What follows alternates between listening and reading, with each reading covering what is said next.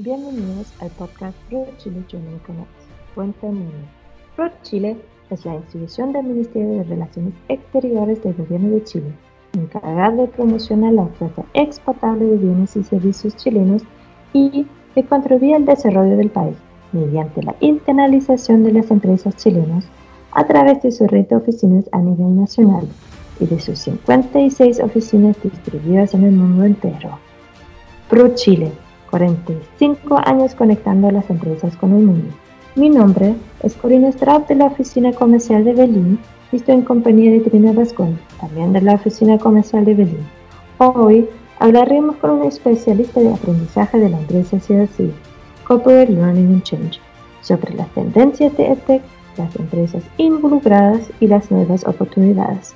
Damos la bienvenida a Dina Vetter y desde ya muchas gracias por estar aquí. So, welcome, Dina Vetter, to our podcast Pro Chile Germany Connects, and thank you for joining us here today. We are honored to have you here uh, with us, and yeah, excited to listen to you. EdTech is quite a new sector for us, so yeah, it's going to be really, really interesting for us. Um, could you quickly present and introduce yourself to our audience? What are you doing, and what is your focus? Yes, of course. Um, thank you as well. My name is Dina Vetter, and I'm a digital learning specialist. Um, and I'm working at a company called Corporate Learning and Change, or CLC, in Stuttgart, south of Germany. Um, our focus is um, cross sector consulting and training on the subject of EdTech and how to implement new digital education in businesses and companies all over the world. We are also um, the founder of the EdTech um, Germany conference as well.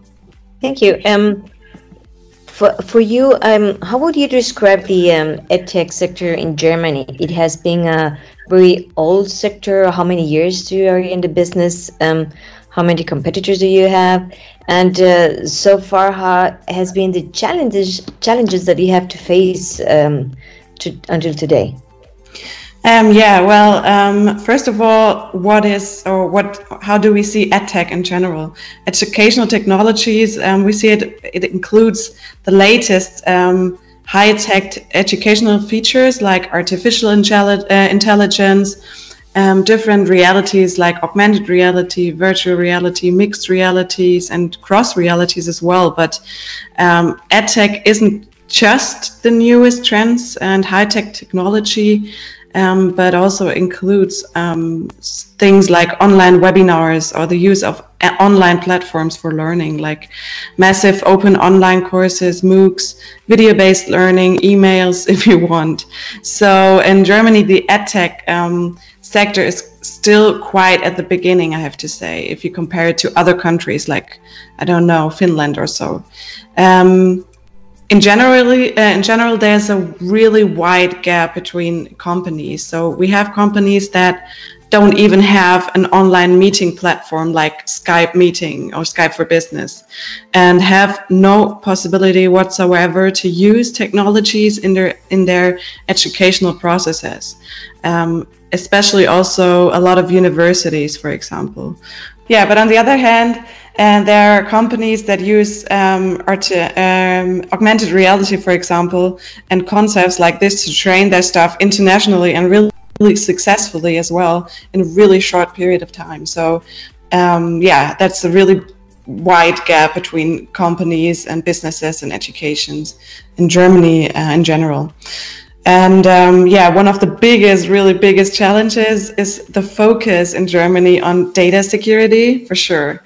So um, it's really like a big concern of most of the companies that don't have um, or don't use any technologies so um, for now.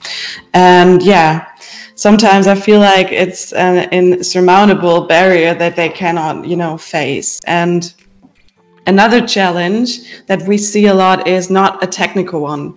And many companies already have like a wide range and the right, um, yeah, so many uh, technical possibilities. So they invest a lot in edtech in general, but in the end, they don't know how to use it in a didactically appropriate way. So it's not all about technology, but also about how to use it in education and how to implement it in a, uh, in a useful way. So that usually means an individual solution on each company and educational institution. And that's what we do as well in our consulting area of the company. Yeah. So just to make a short summarize until until um, to, to really understand. So um, the focus is that um, how the companies can spread the knowledge that they have already learned to the employees that's the focus on or or from who comes the the content of the programs that you built yeah but well the content you know the knowledge is usually already there in the companies. So they just don't know how to spread it um, through edtech and uh, through you know in a didactically didactically um, um, like appropriate way. So the knowledge usually the the, the company is a business and also like um, educational uh, um, institutions they have like a, really like a lot of knowledge. They just don't know how to to spread it to the employees in a really like good way and you can use technologies with that in a, and, and you can build a really good way to spread it internationally um, in the you know in sometimes the companies are huge so they can spread in a really good way. They just don't know how to use the technologies that they already have. And um, maybe if they don't have the technologies they don't know which one to use. So that's more like a problem that we face today as well and to have a more idea what is the practical useful of your technology. So what are the kind of uh, of uh, clients that you have? So just give it two two two examples of the small ones that you have because you had you said at the beginning that there is uh, some companies that even don't have a, a skype platform. Mm-hmm. so maybe an example of that. And then maybe uh, the more um, developed one that you have in order to have uh, to see the broadband of, of, of, the companies that you work with. Yeah. Um, well smaller companies that are usually you know from a stuttgart you probably don't know the names. Well the, the smaller companies are it can be educational institutions in, in every in every way. There for example lel i don't know if you know the name. So it's like a really really small um, business but they don't know how to use it so they call us to help them to train them how to do webinars in the first step. So they they know how to to implement or to to share their knowledge uh, online just through a trainer webinar trainer we uh, also do consulting, for example, for bigger companies like in, in, the south of Germany. You know, there's a lot of big companies like um, Mercedes Benz, which is called uh, uh, Daimler, the car sector of the companies as well. So we we work with them as well for just just a, example that's maybe known internationally. So it's, it's more yeah. from the private sector. They are not like from universities or oh, yeah. Um, schools. Also, you also work with them. Yeah, we work with universities as well, mm-hmm. um, but not too much. Um, for example, um, Volkshochschulen, we work mm-hmm. with them as well. But um, um, as the we work mostly with the private sector because um, you know the government is not really doesn't really want to spend too much money on edtech, mm-hmm. which is really um, sad, I think, especially in schools. So universities is sometimes something else. We work for universities and do um, like courses there as well on how to implement, for example, blended learning concepts. Mm-hmm. But um, in schools, we usually don't work with with uh, schools as, uh, at all because they don't have the money yeah. to to to pay um, yeah, a company. That's really, really sad because um, that's where it should start, you know, in the early education with, with children as well. And sometimes they even have iPads and stuff in, in schools, but they don't know how to use it at all. Like the teachers don't know how to use uh, and how to implement te- te- technologies as well. But I think there's a wide gap as well. So some of the schools, they really try to focus on, on technologies and some of schools, they just don't um, don't do that at all. So there's no regulations in Germany at all on um, how to use uh, edtech in in schools. Um, do you work with all the instruments that already exist um, in order to to give the platform to the firms, like uh, uh, uh Zoom, uh, Skype, or maybe Microsoft Teams? Or or do you have an own platform that you give the firms how is the how you work with your the tools that you, you do you give the the firms yeah, um, we usually try to use um, everything that's already there. So um, that might be um, Teams, which is not really like a webinar uh, or training platform, but um, we can work with that as well. Um, especially Skype for Business, Zoom, which is uh, a little bit harder in Germany, Zoom in general, because of the data security. But we have like, there's a huge range of possibilities, and we usually just have a look what's already there. So we not we don't try to sell any platform or new technology. We really, really try to have a look what's really necessary. What do you already have, and what can we use? Um, and what do you um, maybe need in the future as well to be able to to have uh, you know um, good um, learning um, yeah possibilities there. So it's not really about the newest technologies. It's really about what do you have and what do the people already know as well? Because it's not all about technologies but also about um, how to use it. And some of the people they don't really have a lot of knowledge in that field so it really needs to be um, accessible for everyone. So that's really important as well. That's why we really like to um, work with uh, the technology that the companies already have and uh, that the, the people that in the end will learn with that technology already know. So that's really important thing as well. And in the end, we're not selling any platforms, but we we try to find a solution that's individually um, good for like just an, an individual solution for the company in the end. Nice. And you mentioned it that uh, you have been uh, working with uh, companies uh, worldwide. So normally, from which country have contacted you the firms that you already work with? So we usually work with firms that uh, you know in Germany that act internationally. So that means um, we.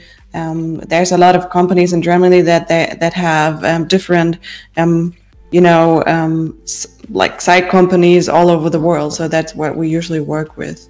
And in Germany, we're lucky that there are a lot of um, a lot of companies that um, you know um, act internationally. So that's when we um, are able to to work internationally as well.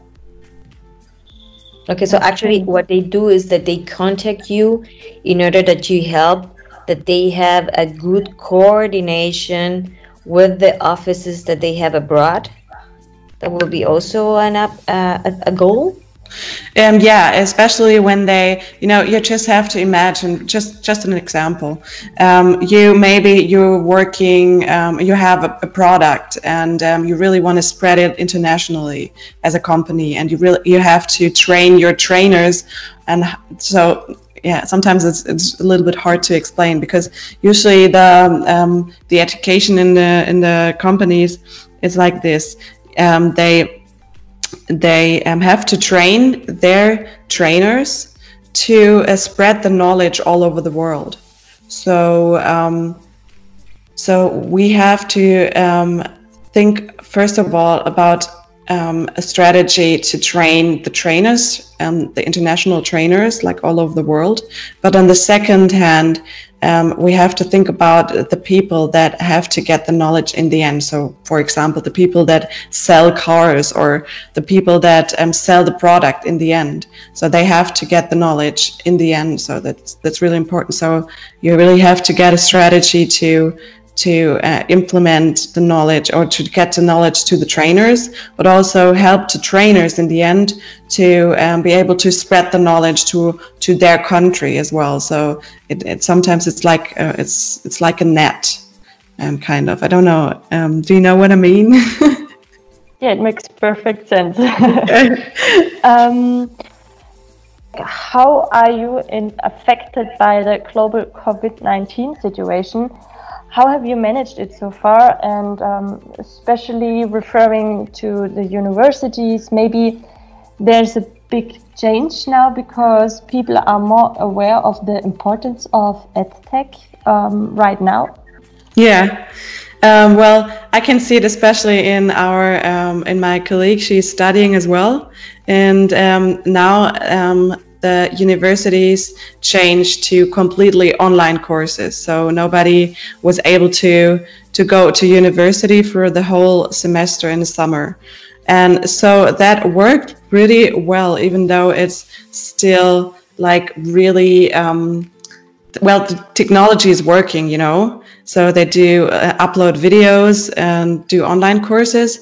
On the other hand, it's really hard for her for for example to to really uh, gain the knowledge because she has to sit in front of the computer almost eight eight hours a day and just ha- she just listens all the time. So it's really hard. You really have to be um, yeah you really have to to focus and try to focus on it. And i think a lot of students especially they they won't be able to make it this semester. But um, yeah for us as um, our company and as so many employees, not not just you know in our company but in, in companies all over the world had to stay at home and had to work from home um, there are huge challenges um, that they had to face especially in leading and working in teams and also yeah you know leading team online in general. So we were really lucky to be able to adapt because we have uh, this this knowledge knowledge especially in the field of how to become a webinar trainer how to train online how to lead online how to work together online. So which technologies are necessary to be able to resume you know work online and, and to, to learn online. So um, yeah in the end we had to be extremely agile to meet the needs of all um, you know, of all the different companies, of universities as well, um, in the field of edtech, and and and um, we were able to yeah adapt that really quickly, and we were able to help companies all over the world to do the same. And as for now, I think um, we have grown stronger as a company, and we have learned a lot as well and um, yeah but for us it wasn't um, a huge change because we already worked so much um, online so with uh, so many different technologies. Um, but we were able to to spread the knowledge to companies to universities as well. But i think there's still a lot of you know um, a lot of yeah possibilities possibilities, especially for universities and companies as well, to to adapt to to online learning as well, because uh, online learning for the companies for now sometimes just meant to to be just somebody sitting in front of the computer and just repeating or just um, telling people what to do. But it's really a lot of like so much more if you really want the people to to engage in in, in the process of learning. So that's something that i hope will yeah will be uh, will be changed in the future as well so to close it up, do you have any special tips for our Chilean developers? Um, what would you suggest them? Uh, how and how could they gain a foothold in Germany? Yeah, um, in Germany, um, I think it's really good to try to focus on um, quality, on enduring quality instead of um, maybe passing trends. So it's um, yeah, that's really main focus, I think. And also, it's not all about the technology um, because there's already a huge amount of providers out there already. Um, it is also about how to implement the technology in a useful way. And you really have if you have already a technology that that you want to sell you have to sell a strategy on your technology alongside. So you really have to think about um, um, to sell consulting with your technology alongside and in the end, a really important thing as well is the data security, even though it's been um, a little bit um, less in the focus dur- during the pandemic. And now it's really gaining a lot of um, focus again. So da- data security in Germany is quite a thing. really try to keep that in mind if you want to work with German uh, companies for sure. Perfect. Thank you so much for your time and um, for sharing your opinion with us. yeah, sure. It's really great. Also, a big thanks to everyone who has listened. ProChile Connects, a bridge to the world, connecting companies to the world's most attractive markets.